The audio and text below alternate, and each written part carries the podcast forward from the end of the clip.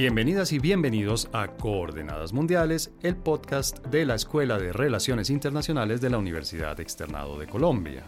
La 77 séptima sesión de la Asamblea General de la Organización de Naciones Unidas tuvo un significado especial para Colombia.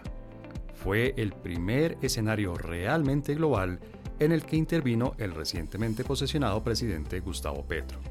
Al lado de los temas prioritarios que marca la coyuntura mundial, como la crisis climática, la guerra en Ucrania y la recesión mundial, el presidente colombiano buscó posicionar un cambio en la política antidrogas y el intercambio de deuda externa por protección de las selvas y los bosques.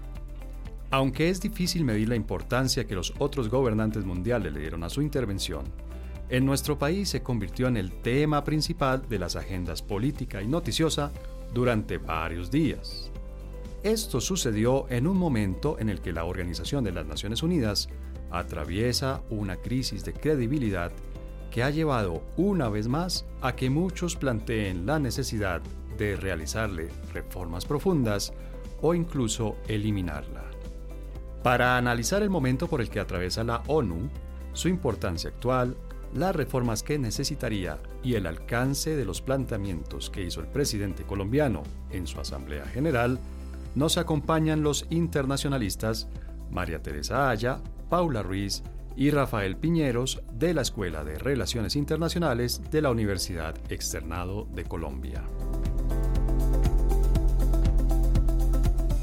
Bueno, hoy tenemos a la Escuela de Relaciones Internacionales del Externado en pleno.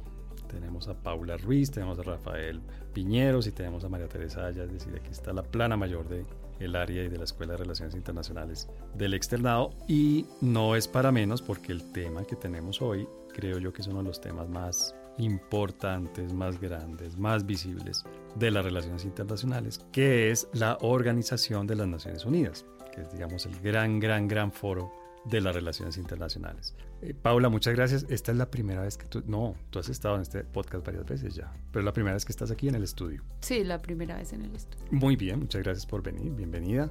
Y Rafael también creo que es la primera vez que nos encontramos en el estudio. Gracias César por la invitación y sí, es la primera vez en estudio. Bien, y María Teresa, ya que hoy no nos acompaña en el estudio, pero que también nos ha acompañado ya varias veces. Sí, ¿cómo están? Rico estar acá. Muchas gracias. Bueno, pues les propongo que entremos en materia.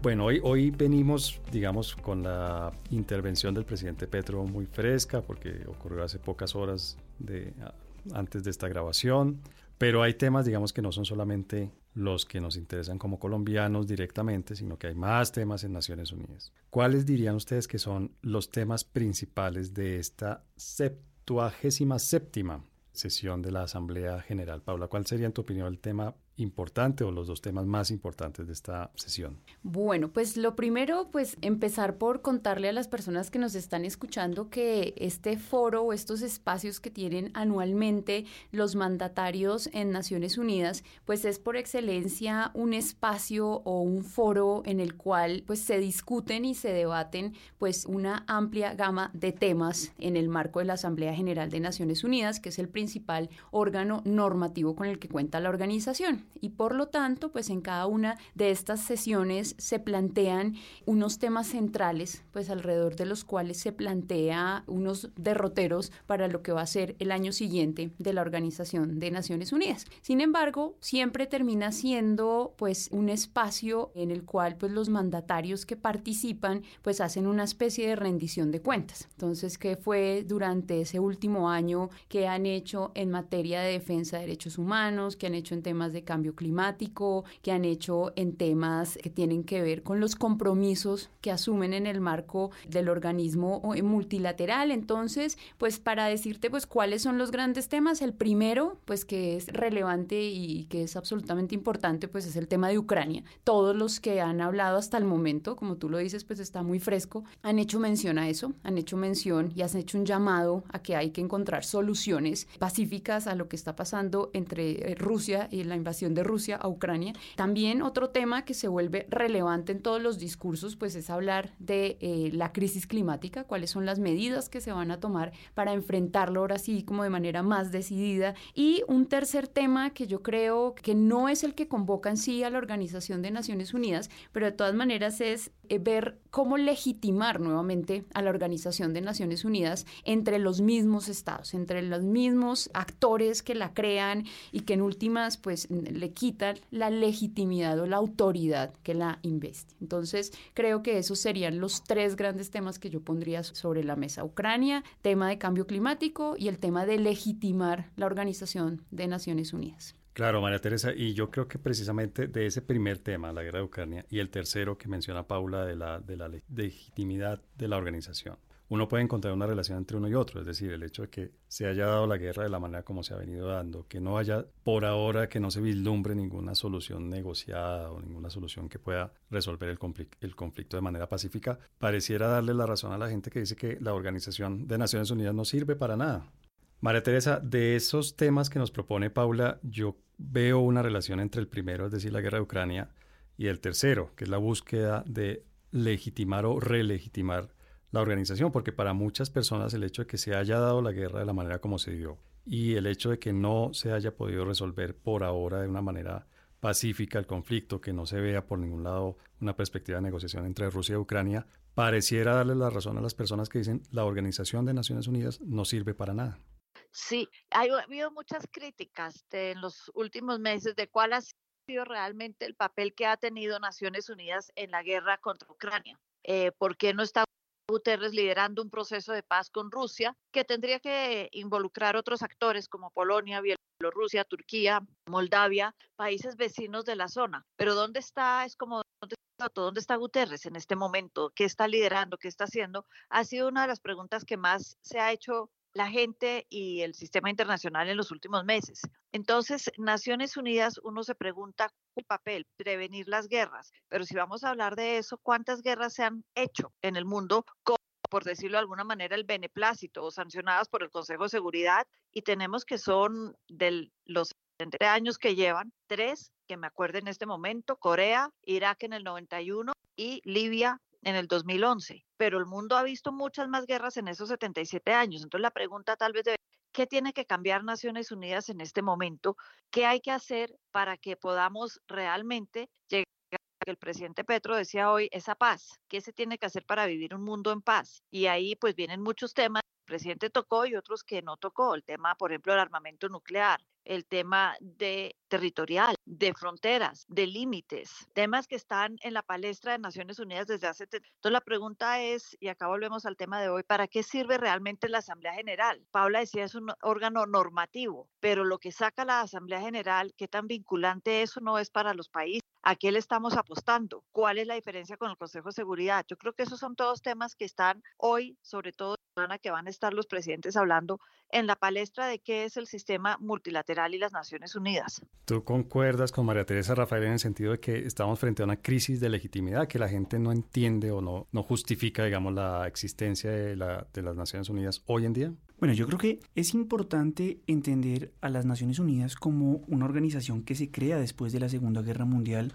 y que también, como los estados, ha tenido que adaptarse a importantes cambios. En ese sentido, Creo que hay elementos estructurales y coyunturales que sobrepasan las expectativas y los mecanismos de acción que tiene esa misma organización. Y creo que a veces son un poco desmedidas las esperanzas que se generan alrededor de este importante foro de encuentro multilateral, porque en últimas los que tienen que solucionar desde mi perspectiva en primera instancia son los estados. Y al no hacerlo los estados, la organización se convierte en un foro que acompaña, que recomienda, que sugiere, pero que en últimas no puede implementar. Las Naciones Unidas no sustituye a los estados. En materia de crecimiento económico, en materia de desarrollo social, en materia de superación de las desigualdades, en materia de buscar la paz y la seguridad, son las instituciones públicas nacionales las que deben ser para ponerlo en términos coloquiales, la primera línea. El multilateralismo es importante. Reunirse, y más que reunirse en una asamblea en ese salón hermoso y precioso que está en Nueva York,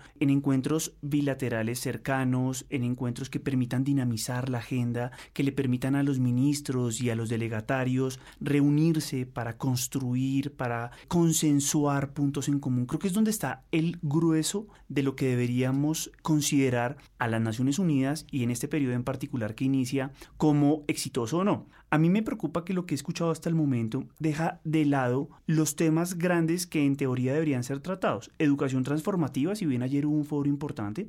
Es decir, ¿cómo podemos proyectar un sistema educativo que solucione los problemas del siglo XXI, que le dé esperanza y resultados concretos a los jóvenes que lo están demandando? Y otro importante. Este sería un cuarto tema, además de los que ya he enumerado Paula. Este, este de educación transformativa sería un cuarto tema para esta asamblea. Para esta y le pongo el otro, que es el derecho de las minorías el derecho de las minorías étnicas sexuales cumple 30 años y sin duda lo que se buscaba era situar como aquellas grupos minoritarios al interior de un Estado por su condición étnica, sexual, cultural o religiosa tienen dificultades para cumplir o para acometer todos sus derechos. Quisiera rematar con una cosa que me parece importante. En los eventos paralelos había dos elementos centrales, que era la, el Global Goals Week, que era una serie de eventos que buscaban impulsar de nuevo los objetivos de desarrollo sostenible, y un último, cómo podemos asegurar la eliminación de armas de destrucción masiva, cómo podemos seguir reduciendo el arsenal de los que más tienen para hacer un poco mejor el mundo en el que vivimos y no bajo la amenaza constante de las armas que tienen todavía varios países alrededor del mundo. ¿Este último tema está allí por eh, coincidencia con la guerra de Ucrania o es una consecuencia de la guerra de Ucrania? Quiero decir, si no tuviéramos guerra de Ucrania, ¿este haría parte de la agenda o, o es un tema que se deriva necesariamente de la guerra de Ucrania y la posibilidad de que en algún momento Rusia utilice sus armas nucleares? Yo creo que la guerra de Ucrania le dio un impulso a un tema transversal que en los últimos 30 o 40 años ha sido prioritario para la organización. De tal forma que ahí está y el hecho de que los Estados Unidos y Rusia no se pongan de acuerdo para reducir sus arsenales, el hecho de que haya programas de dudosa, no procedencia, pero sí utilización como el de Irán, hacen que sea un tema que no puede pasar de largo y que deberíamos seguir debatiendo y dialogando entre las partes para encontrar soluciones en el corto y en el mediano plazo. Paula, estábamos acostumbrados a que los ODS, los Objetivos de Desarrollo Sostenibles, eran el gran marco de acción, de discurso, de programas de la Organización de Naciones Unidas. Pero por esta agenda que ustedes eh, eh, me ayudan aquí a armar y a identificar de esta asamblea, pareciera que los ODS han ido perdiendo importancia frente a temas coyunturales como el de la guerra de Ucrania, o siguen estando allí como el gran marco de acción de la organización.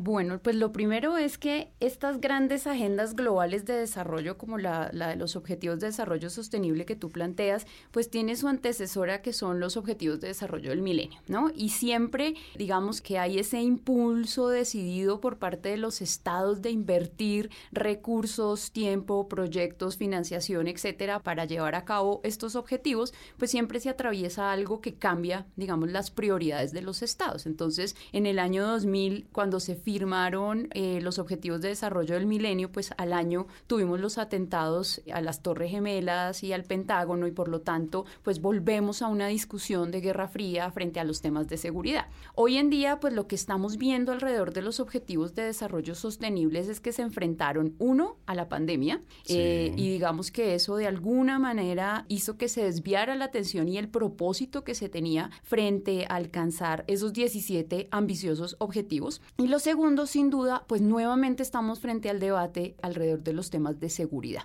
De seguridad dura, de la guerra, vamos a llamarlo con nombre propio, de las armas nucleares que nos mencionaba Rafael. Y además seguimos hablando entonces pues de intervenciones militares de un estado a otro, entonces, pues simplemente diciendo que frente a eso, pues no creo que es que ya no sean prioritarios, no son de interés, porque eh, si bien a nivel global se aprueban y los estados se comprometen a alcanzarlos, pues a nivel nacional eso no se ha perdido. Todos los estados tienen que hacer algo para cumplirlos. Entonces, en el caso de Colombia, pues ese compromiso global que se asume en el marco de Naciones Unidas, pues se tiene que trasladar al marco de lo nacional y se plasma en nuestro Plan Nacional de Desarrollo y de ahí va bajando como una especie de, de embudo. O sea que digamos que, que a pesar de que no sea un tema que se toque de manera tan directa en estas conversaciones, pues sí se ha tocado de manera transversal. Como lo menciona Rafael, pues ayer se habló de temas de educación, todos hablan de temas de cambio climático, todos hablan también de temas económicos. Entonces sí se sigue tocando, pero no de manera tan directa, más bien yo diría que sí de manera transversal.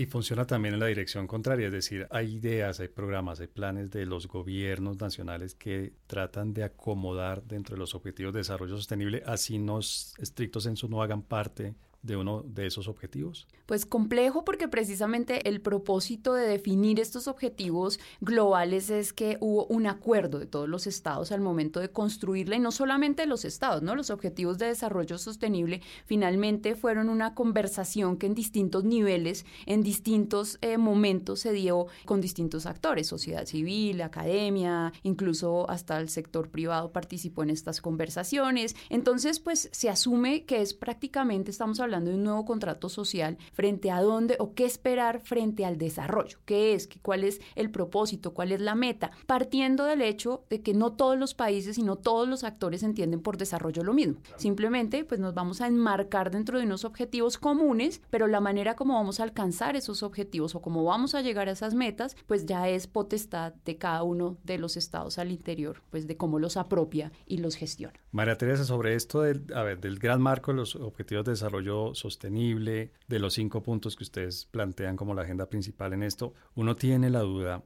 de si esto es un foro en el que todos van a hablar para ponerse de acuerdo, para decir sí, estamos comprometidos con este y este y este otro objetivo que tenemos en común, o si es en realidad una reunión un poco social en la que los mandatarios tienen la oportunidad, como lo mencionaba Rafael hace un rato, de verse cara a cara y de tener eh, contacto directo, o una tercera opción, si es en realidad que cada mandatario va allí y utiliza esta sala, este salón enorme de la Asamblea, como un escenario para hablarle a su propio público nacional es decir, que pareciera a veces también que las personas que están allí, los mandatarios que, que tienen eh, la palabra por algunos minutos, aprovechan esos pocos minutos no para hablarle al mundo, sino para hablarle a su propio país. A ver, César, hay varias cosas. Primero, frente a los ODS y todo lo que contaba Paula, yo creo que el tema de los ODS no se ha perdido. Lo que pasa es que tenemos que dejar de pensar en los ODS como netamente temas asociados a desarrollo. Estamos hablando, uno de los tres grandes temas de esta Asamblea General de este año es el cambio climático y no podemos hablar de cambio climático sin hablar de ODS. Están ligados de una manera que si yo los corto, dejan de existir el uno o el otro y eso no se puede hacer. Entonces no han dejado, no están de lado, no se han dejado de hablar de ellos pasa es que están tan intrínsecamente ligados a los demás temas del planeta que pues a veces no es necesario decir estoy hablando de cuando estoy hablando de otros temas, como puede ser la superación de la pobreza o puede ser el cambio climático. Entonces yo no creo que se hayan dejado de lado, sino simplemente ya se, se fundieron, se unieron, una amalgama con el resto de los temas del planeta y están intrínsecamente ligados, como decía, pienso yo. En cuanto a qué es general, la Asamblea General es muy entretenida cuando uno está ahí y se puede ver la gente de todos los países, pero sí es un escenario, como muchos de los diplomáticos, donde cada país va y tiene un tiempo acordado para hablar de su opinión sobre un tema. En este caso, Ucrania, climático, se supone que son los temas macro de la Gran Asamblea General, pero los países llegan y utilizan sus 10, 15 minutos para hablar, como bien lo decías, de lo que quiere escuchar Pedro mientras yo le hablo a Juan. Entonces yo le hablo a Juan para que me escuche Pedro y Pedro puede ser mi país, puede ser mi región de la Unión Europea, por ejemplo, no tiene que ser un país, pero sí es un gran foro en donde uno entra y los países poco menos dicen, no necesariamente responden a una pregunta, no necesariamente dicen lo que los demás quieren escuchar, sino su opinión sobre un tema. En cuanto a lo social, sí aprovechan, sobre todo los países a veces más pequeños, aprovechan el hecho de que haya varios líderes mundiales y jefes de Estado para reunirse con ellos 10, 15, 20 minutos y tocar temas bilaterales, es decir, entre el país y el otro, entre los dos países, dentro del marco de la Asamblea General. Eso es como cuando uno estudia negociación, la salita del café, donde uno puede hablar y a veces se logran más en esas eh, pequeñas conversaciones que cuando uno le está hablando al mundo, porque cuando le habla a Naciones Unidas en la Asamblea General le está hablando al mundo. Entonces hay un poco de las dos y las dos son parte de la política exterior del país. Bien, pues yo creo que con esto logramos hacer una, una, mirada, digamos, general de lo que es esta asamblea y les propongo que en el segundo segmento de este episodio hablemos ya puntualmente, específicamente, de la participación de Colombia en esta septuagésima séptima sesión de la Asamblea General de Naciones Unidas.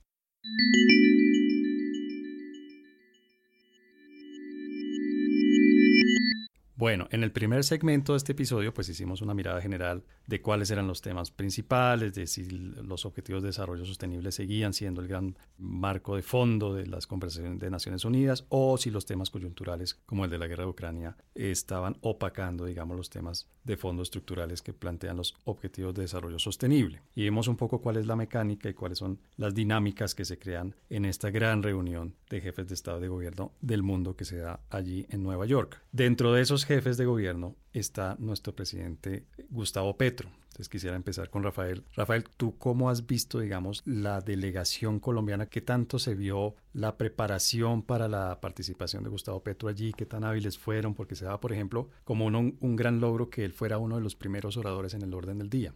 En efecto, César, yo pienso que el presidente Gustavo Petro hizo una elección, escogió a Leonor Salavata como lideresa indígena por demás, como la representante de Colombia frente a la Organización de Naciones Unidas. Salavata había trabajado con Lorenzo Muelas, uno de los constituyentes indígenas, y siempre lo mencionó, hay un compromiso importante por parte de esta administración de trabajar por la paz, por la paz total, y trabajar por realizar la constitución política de Colombia. Sin duda, acaba de llegar y puede que sea muy pronto para entender cuál va a ser la estrategia multilateral que va a utilizar Colombia durante esta administración. Si yo miro el discurso del día de hoy, veo en términos temáticos que una profunda crítica, rechazo al enfoque y a las acciones que se han llevado a cabo en materia de lucha contra las drogas fue muy vehemente sin proponer una solución al respecto. Y otro tema destacado fue el medio ambiente, que me preocupa. En su discurso que como lo han dicho Paula y María Teresa,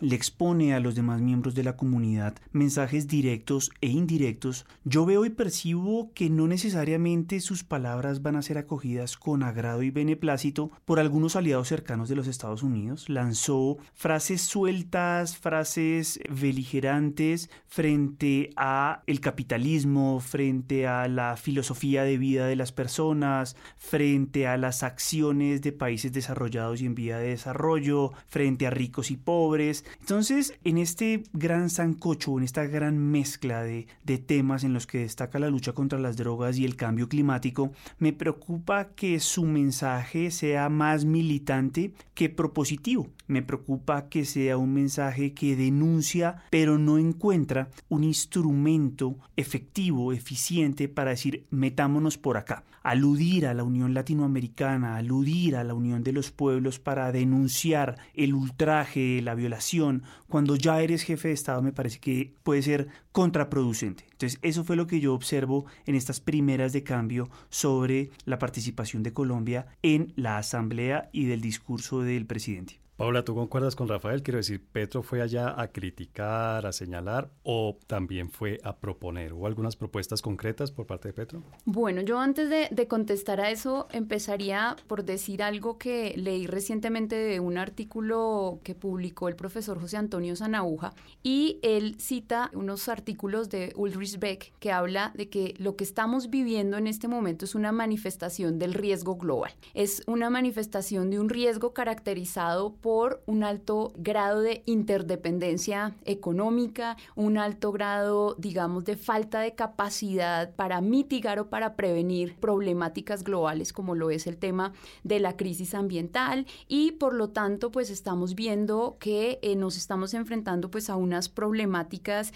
que se manifiestan en que tenemos unas normas, unas instituciones multilaterales que están debilitadas, que están siendo contestadas, que en últimas están también eh, se deslegitiman en algunos puntos y también algo importante, y ahí voy para contestar la pregunta, es que hay una ausencia de liderazgos. En Naciones Unidas, las Naciones Unidas siempre se han caracterizado porque ha habido un actor fuerte, un actor que en últimas termina determinando cuáles son los temas de la agenda, hacia dónde deberíamos discutir o ir. Y en este sentido, ante esta manifestación de estos riesgos globales y ante esta ausencia de liderazgos, pues lo que yo percibí en el discurso del presidente Gustavo Petro es es precisamente una respuesta a ese cuestionamiento que se está dando a nivel global del orden internacional. Y es básicamente lo que hemos venido haciendo bueno, o lo que han venido haciendo, ¿no? Porque es un discurso pues bastante acusatorio en el sentido de no contaminen más un país tan bello como Colombia, no lo envenenen más, ayúdennos, dejen entonces de consumir, dejen de consumir. Entonces, en ese sentido, pues ante esa falta de liderazgos,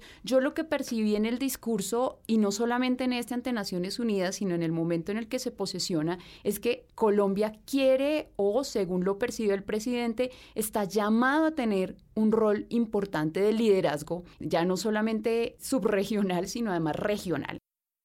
Por eso es una agenda tan ambiciosa en términos de, de, cambio climático, por eso vuelve a poner sobre la mesa la discusión alrededor del tema de drogas y además pues hasta cierto punto se empieza a, a cuestionar un sentido ideológico de hacia dónde deberían ir pues las Naciones Unidas en este momento y cuál es el rol que países como Colombia están llamados a asumir. Entonces yo entiendo que ese discurso pues va muy dirigido a, a contestar precisamente eso, esas transformaciones, esos cambios de, de del orden liberal tradicional como lo conocemos. María Teresa, eso que, nos menciona Paula, yo creo que leyendo más o menos con cuidado, no hay tampoco que irse al subtexto del subtexto del subtexto de lo que dijo el presidente Petro de Naciones Unidas, tiene una carga ideológica fuerte, ¿no? Es decir, así hay en el planteamiento, en el, en el análisis, en el señalamiento e incluso en la parte propositiva, sí hay una carga ideológica muy fuerte que uno vio aquí, digamos, un preámbulo, una precuela, si se quiere, con el tema del decrecimiento y toda esta discusión que se ha dado aquí alrededor de, de los hidrocarburos como fuente energética, etcétera, etcétera. ¿Qué tanto se puede uno postular como líder regional, de situarse, digamos, en una ideología tan, tan identificable, tan concreta como la que utilizó Petro en este discurso? Yo creo que ahí el presidente Petro está jugando al tema de víctima y victimario y quién es la víctima y quién lo está victimizando. Cuando se habla hoy en día de sur y de norte, muchas veces tendemos a simplificarlo y decir el sur ha sido víctima de los intereses del norte. Y ese es un discurso que lleva, así como él dice que la guerra de las drogas lleva 40 años y no ha funcionado, y estoy de acuerdo, pues ese discurso de norte y sur lleva un poquito más que eso. Y que yo vea no tender puentes no hemos logrado salirnos más allá de cuando uno habla del tema de decir nos vamos a unir, pero que yo vea proyectos concisos y concretos que sirvan simplificar o crear puentes en ese tema, a veces los veo bastante complicados. Es un tema mucho más complejo, pienso yo, en el sistema internacional que simplemente hablar de imposiciones o no imposiciones. Y como digo, no veo puentes en comunes. Eh, dice que, que, hay que verlo igual que la guerra contra las drogas. Si no funcionó en 40 años o más, pues busquemos otras opciones de cooperación regional o por qué no cooperar con el sureste asiático si estamos hablando del tema de drogas. En fin, yo creo que hay que salirse un poco de ese discurso que era un, que tal vez su base en Colombia esperaba que dijera después de tantos años de hacer campaña y llegar a la presidencia. Pero hay que ver en qué se trata de acciones concretas de alguna manera. En cuanto a temas de la droga, pues sí, me preocupa una cosa y es que es curioso cómo uno a otro los presidentes cometen los mismos errores. A mí me parece muy curioso cómo el presidente Gustavo Petro cree que la vehemencia para denunciar el problema de las drogas y la lucha contra las drogas es como si lo hubiera creado él y solo él. Pero antes de él, el presidente Virgilio Barco a finales de la década de los 80 planteaba el principio de corresponsabilidad. También el expresidente César Gaviria y el mismo Juan Manuel Santos al final de su mandato señalaban en la Asamblea la necesidad de cambiar los enfoques, donde hay oferta va a haber, perdón, donde hay demanda siempre va a haber oferta. Y en ese sentido, si quiere ejercer un liderazgo, hay que reconocer las acciones que un país que lo hemos sufrido siempre en los últimos 30 o 40 años, pues ha hecho parte no solo de nuestra política exterior y con distintos enfoques de la perspectiva que los presidentes han utilizado en ese importante foro. De tal forma que ser el abanderado o el adalid creo que no es completamente cierto y no le hace bien a la política exterior de Colombia. Pero podría estarle hablando a la región, ¿no? Es decir, podría estar haciendo, efectivamente tratando de... de, es de... que el tema es ahí. El, nosotros sabemos mucho de esos temas de corresponsabilidades de la época de Virgilio Barco, eso es muy cierto, pero a lo mejor le está hablando a la región. Lo que pasa es que no lo está haciendo, pienso yo, de una manera constructiva, diciendo, llevamos 40 años y hemos planteado esto en el 86, esto en el 2017 y en el intermedio hicimos A, B y C, sino está diciendo, estamos empezando de nuevo. Y tiene que construir sobre los cimientos de lo que tiene, no empezar de nuevo. Ahora, el tema de mezclarle el cambio climático a la droga me parece un tema interesante para, como el país más bello del mundo, yo lo llamo el país, segundo país más megadiverso del planeta, pero me parece interesante, pero no hay que desconocer que el tema de deforestación y eso también se da por temas de droga y de, no, no de erradicación, pero de plantación. Entonces hay que ni tanto que queme el santo, ni tanto que no lo alumbre, diría yo, fue, es como mi conclusión de ese discurso. De hecho, me llamó la atención que en, en algún momento equiparó, comparó, poniéndolos al mismo nivel, el tema del consumo y producción de drogas y el tema de la producción y la utilización de, hidrocarburos, de carbón y petróleo, ¿no, Paula? Pero lo que iba a decir es que esto no es únicamente el discurso de Petro. O sea, si nosotros revisamos el discurso de Iván Duque hace cuatro años, pues empezó exactamente igual. Es decir, él también equiparó los temas de los recursos con el tema del narcotráfico y de cómo pues, los cultivos ilícitos de alguna manera también son una amenaza contra el medio ambiente. Entonces, esto no es una cosa distinta a lo que hemos visto y en ese sentido, pues creo que pues es un discurso que a, pesar de que intentan distanciarse a veces unos gobiernos de otros, al final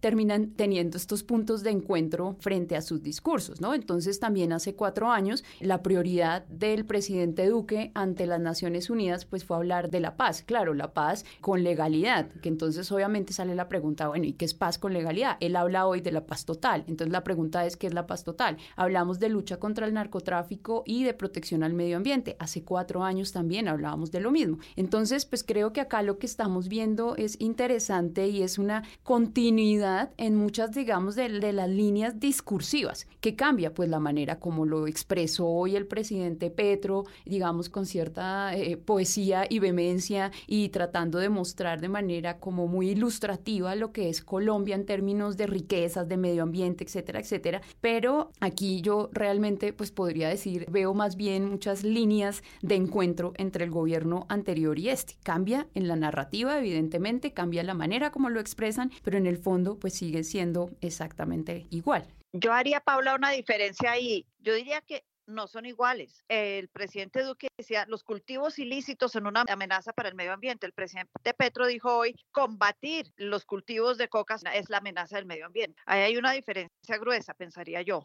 Sí, le da la vuelta al enfoque, pero el tema sigue siendo narcotráfico, ¿no? Parece que Colombia siempre tuviera, estuviera obligada a hablar de narcotráfico en estos foros y uno no sabe qué tan importante es el narcotráfico en estos foros, ¿no? Porque obviamente es un fenómeno internacional, pero no necesariamente es más importante, por ejemplo, que el cambio climático, Rafael. Tú mencionabas una cosa al inicio del programa y era que en ocasiones los líderes políticos pareciese que les estuvieran hablando más al público interno, hecho que hizo Bolsonaro, que fue el segundo, hecho que hizo Boric, que fue el tercero, y también Gustavo Petro. En alguna medida, y lastimosamente hay que decirlo, nunca mencionó la palabra multilateral, nunca mencionó las distintas cumbres que regulan el tema de las drogas ilícitas y cómo transformarlas, cómo modificarlas, cómo encontrar nuevos consensos que reflejen lo que hoy se requiere para enfrentar un problema que ha dejado de ser sobre drogas blandas y que eventualmente transita hacia otros escenarios. Ese es el problema desde mi perspectiva, que se queda en una denuncia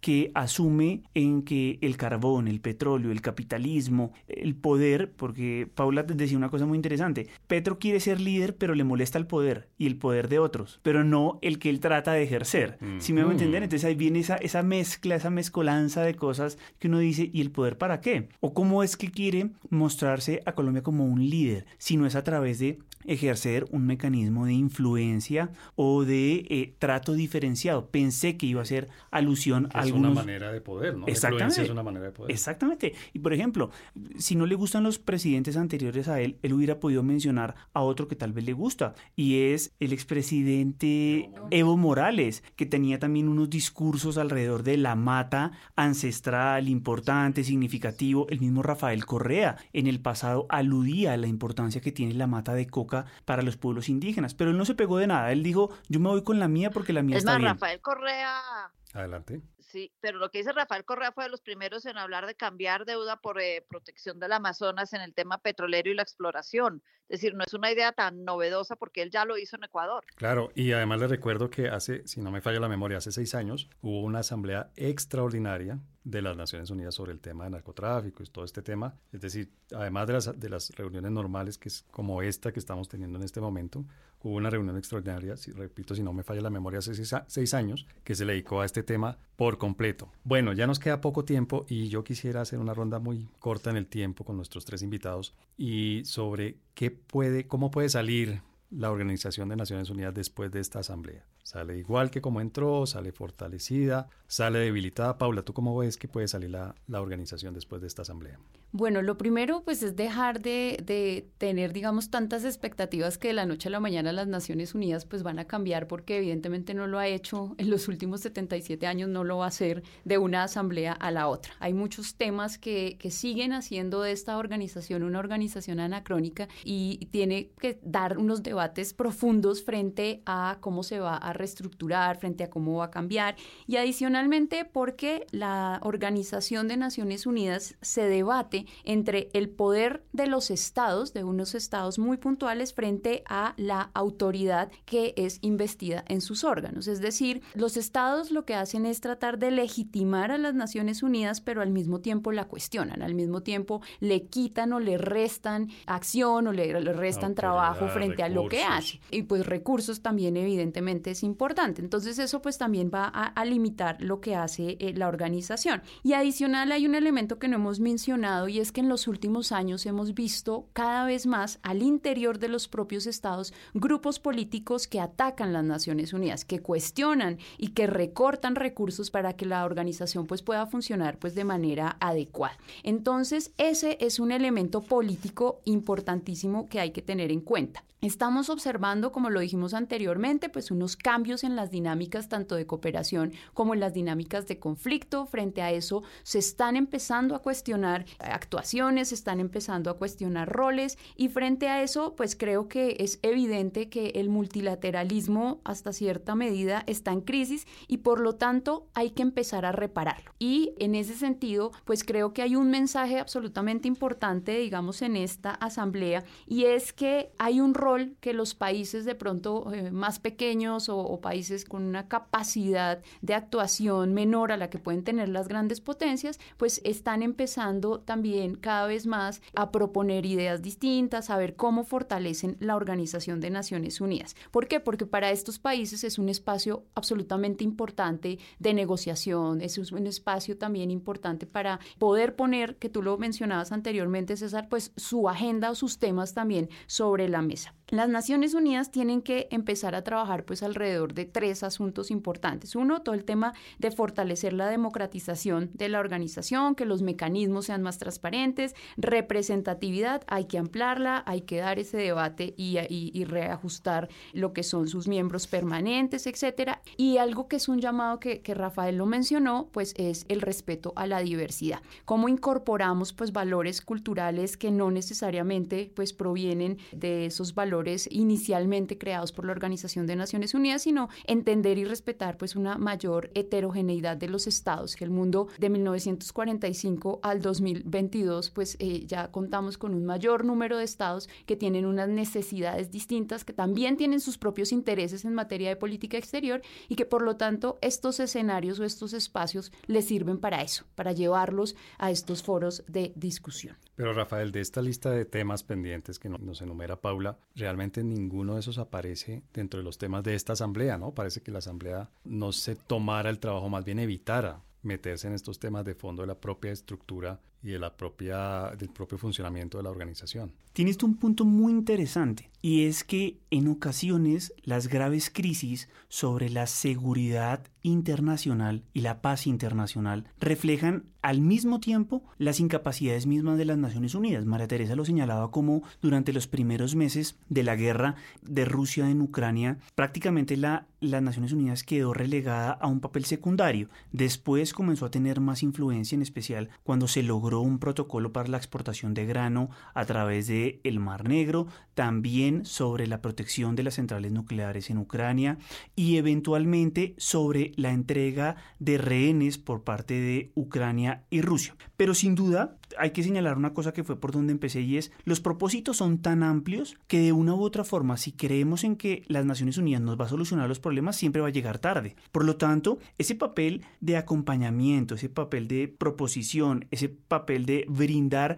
en ocasiones legitimidad como lo hace en nuestro proceso de paz con las FARC, ese papel de buscar escenarios para que los intereses converjan. Creo que es ahí, desde mi perspectiva, donde puede las Naciones Unidas seguir desplegando un brazo importante. Brinda legitimidad, acompaña, abre escenarios donde no los hay, crea mecanismos para que las sociedades sean más resilientes y para evitar que las profundas vulnerabilidades alimenticias, de salud, de crecimiento económico se hagan más acuciosas en lugares donde es difícil que el Estado o cualquier Estado tenga la posibilidad de llegar. Pero cuando se trata de la solución estructural a problemas como, oiga, respeten la Carta de las Naciones Unidas, oiga, respeten el derecho a no injerencia, oiga, respeten la paz internacional, ahí es, creo que se, reducen mucho los mecanismos y la capacidad. Es decir, no hay Antonio Gutiérrez, no hay Kofi Annan, no hay secretario o secretaria que ojalá venga en un futuro que pueda solucionarlo de una manera fácil, porque los estados encuentran mecanismos para burlarla, para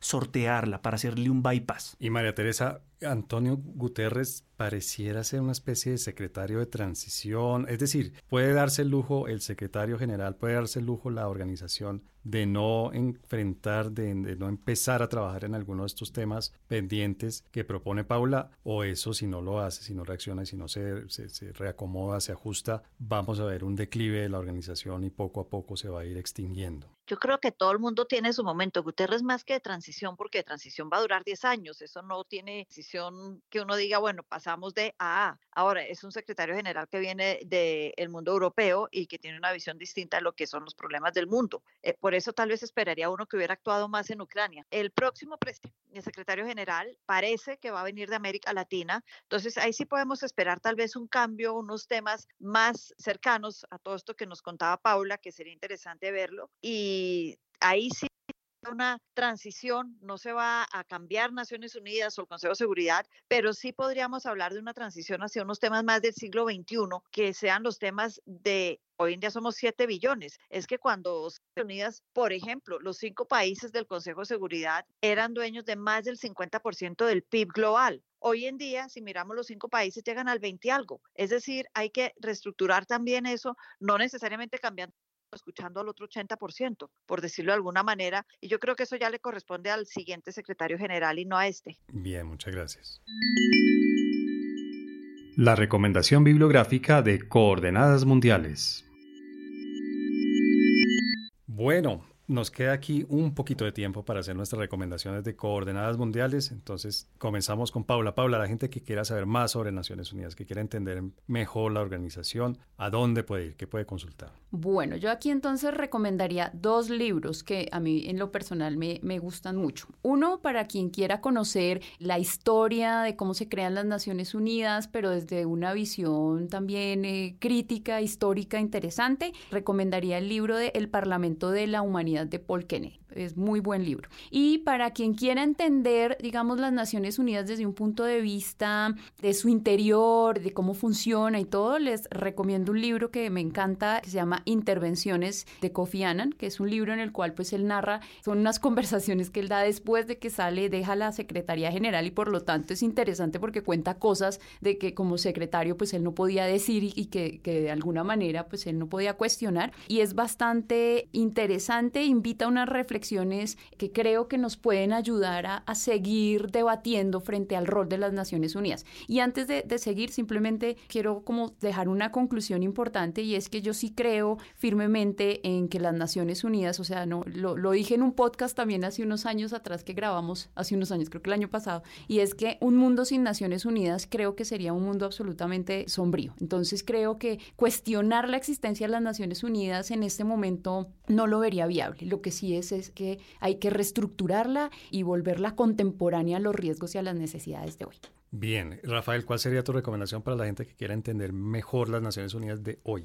Bueno, yo creo que me voy a pegar de la sugerencia que hace Paula, pero con las memorias de Ban Ki-moon, y es resuelto, uniendo las naciones en un mundo dividido, porque creo que cada secretario ha tenido que sortear distintos elementos de la coyuntura que les ha tocado salir al rescate, no solo de la organización, sino de situaciones particulares relacionadas con la hambruna, con el quebrantamiento a la paz y la seguridad internacional, con disputas entre países. Entonces creo que ese libro de Ban Ki-moon puede ser muy interesante para los que quieran tener de primera mano, como lo señaló Paula, observaciones de quien estuvo al frente del cañón en las Naciones Unidas. Bien, y María Teresa, ¿cuál sería la memoria? Mentiras, ¿cuál sería la recomendación para la gente que quiera conocer mejor? Rápidamente, ya que están hablando de visiones a través de los secretarios generales, pues precisamente creo que así se llama, no mentiras, a través de la mirada de sus secretarios generales las Naciones Unidas, un libro de la colección Pretextos de la Facultad de Finanzas, escrito por Patti Londoño y asesorada por Jaramillo, que fuera nuestro embajador precisamente cuando empezamos a hablar de corresponsabilidad y droga. Pero un libro que enamora a la gente tal vez con Naciones Unidas, a pesar de todos los temas que hemos discutido hoy, yo me